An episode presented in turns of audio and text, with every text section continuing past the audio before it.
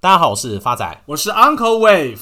Uncle，今天一进门就看到满桌新意房屋的广告，是怎么一回事？是准备打算投入房仲业了吗？发仔，你就不懂 Uncle 这个年纪的难处。打从好几年前，父母亲就不断催促 Uncle 在台北市一定要自产，所以 Uncle 一直在等待机会，等台北市的房价修正吗？不是，发仔，Uncle 在等父母亲打消这个念头。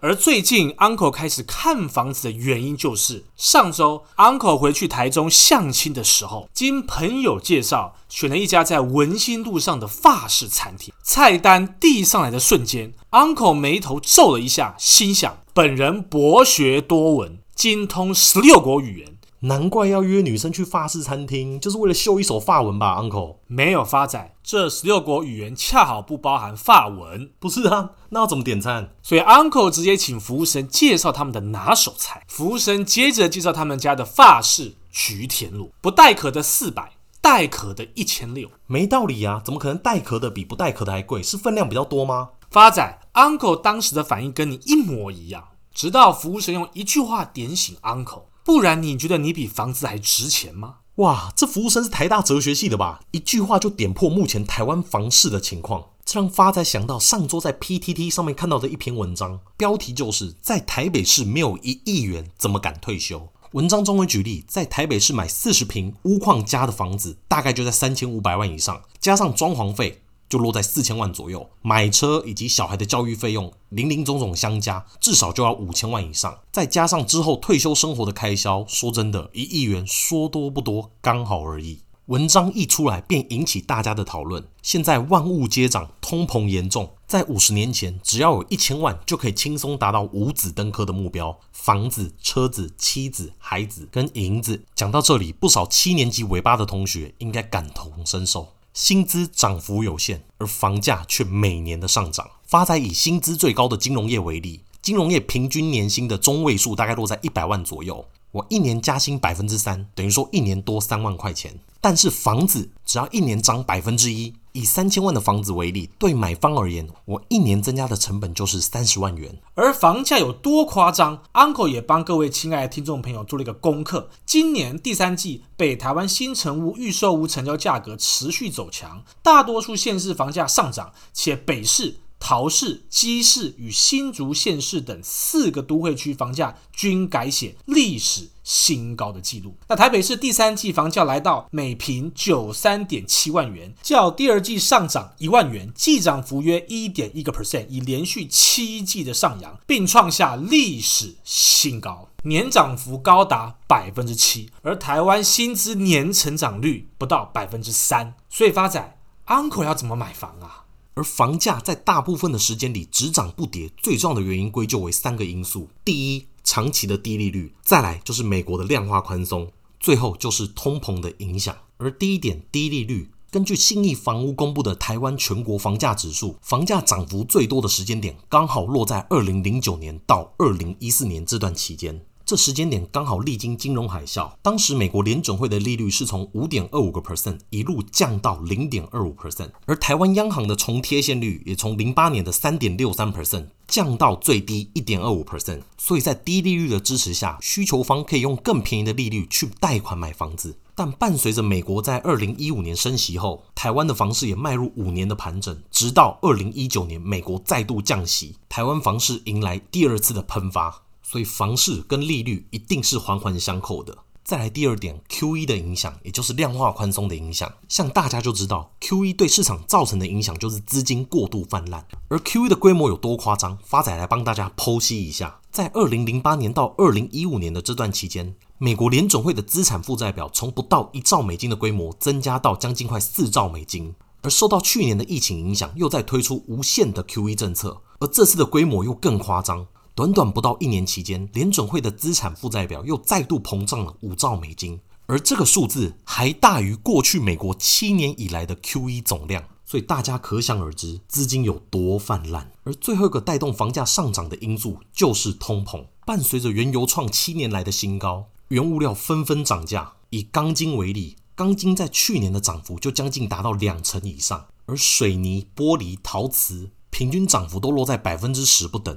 再加上基本工资的调涨，建商的成本压力导致售价不得不提高。发仔，不要说建材在涨。连 Uncle 家楼下的早餐店老板娘每天看见 Uncle 就开始抱怨，一箱鸡蛋的价格短短不到两周，可以从六百块涨到七百二十块，涨幅高达两成，比股票还夸张。哎，不是啊，Uncle，早餐店老板娘看到你怎么会想到鸡蛋？是因为头的关系吗？发展，Uncle 真的希望台中玛莎拉蒂富二代达人是你？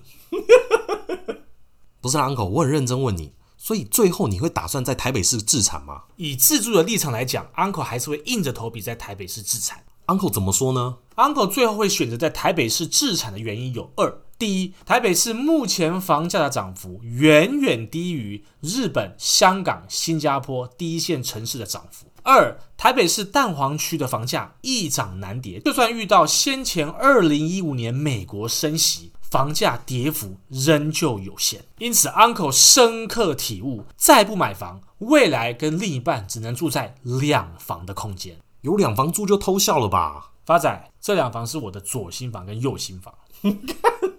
烂梗。所以这样听 Uncle 讲完，如果是自住的前提，买房子可以不用担心。那如果是投资呢？买不动产要是以投资的观点而非自住，要考量的因素实在太多了。Uncle 举个例子来说，最近有一个台北的投资客，十二年前在台中市七期以三千三百万买上一栋豪宅，近期因为有题材带动，好不容易卖到有三千五百万的价格，但是过去十二年以来，管理费加房贷利息高达三百多万元，等于说除了这三百万的费用之外，他还要额外缴出这买卖房子的财产交易所得税两百万，根本得不偿失。所以，考量投资不动产，除了要有费用、税金之外，还有租不租得出去的风险。因此，Uncle 在此建议，假如是以投资为前提，股票仍旧是首选。不是 Uncle，最近我们节目都在回顾标的，也没有听你在报新的股票。Uncle 是不是怕了？发仔，你不要忘了，Uncle 在十一月一号跟大家分享的加权指数目标价一七七一一。在今天已经率先达阵了。为了庆祝达目标价的行情，所以 Uncle 要跟各位亲爱的听众朋友分享睽违已久的邪恶波标的。哇，不得不说，Uncle 这次真的等太久了。距离上一次 Uncle 分享标的的时间是在九月二十七号。这也是理财干化王满周年以来 Uncle 首次分享的标的。今天 Uncle 要跟各位亲爱的听众朋友分享的标的是全新。台股代号二四五五，成立于一九九六年十一月二十六号，为台湾第一家本土生化加累金制造商，全球排名前三大的制造商之一。Uncle，这个生化加听起来有点耳熟啊，是不是之前介绍过？没错，就是我们在第七集分享稳茂半导体的时候有跟大家提及过。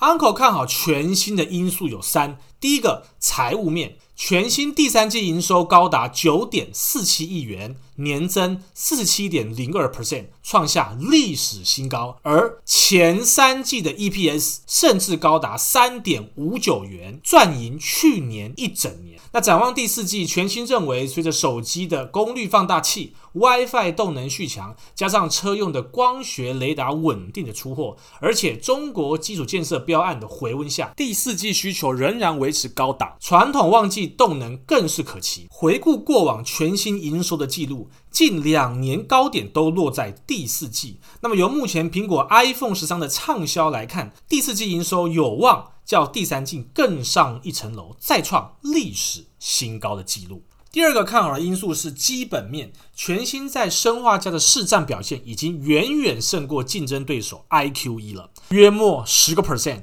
堪称全球生化家累晶片的第一。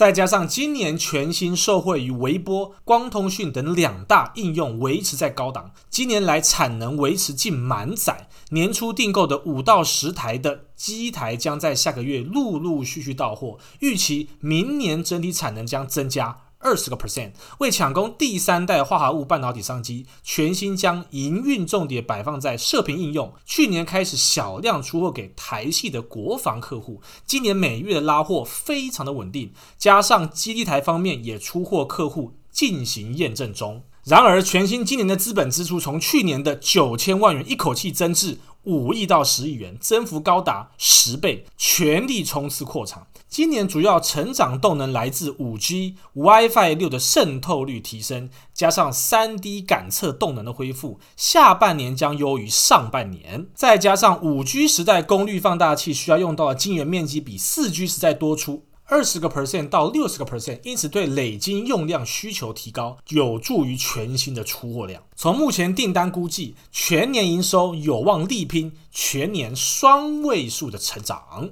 第三个，Uncle 看好全新的因素是技术面，目前全新的位阶就正巧位在第五波邪恶波。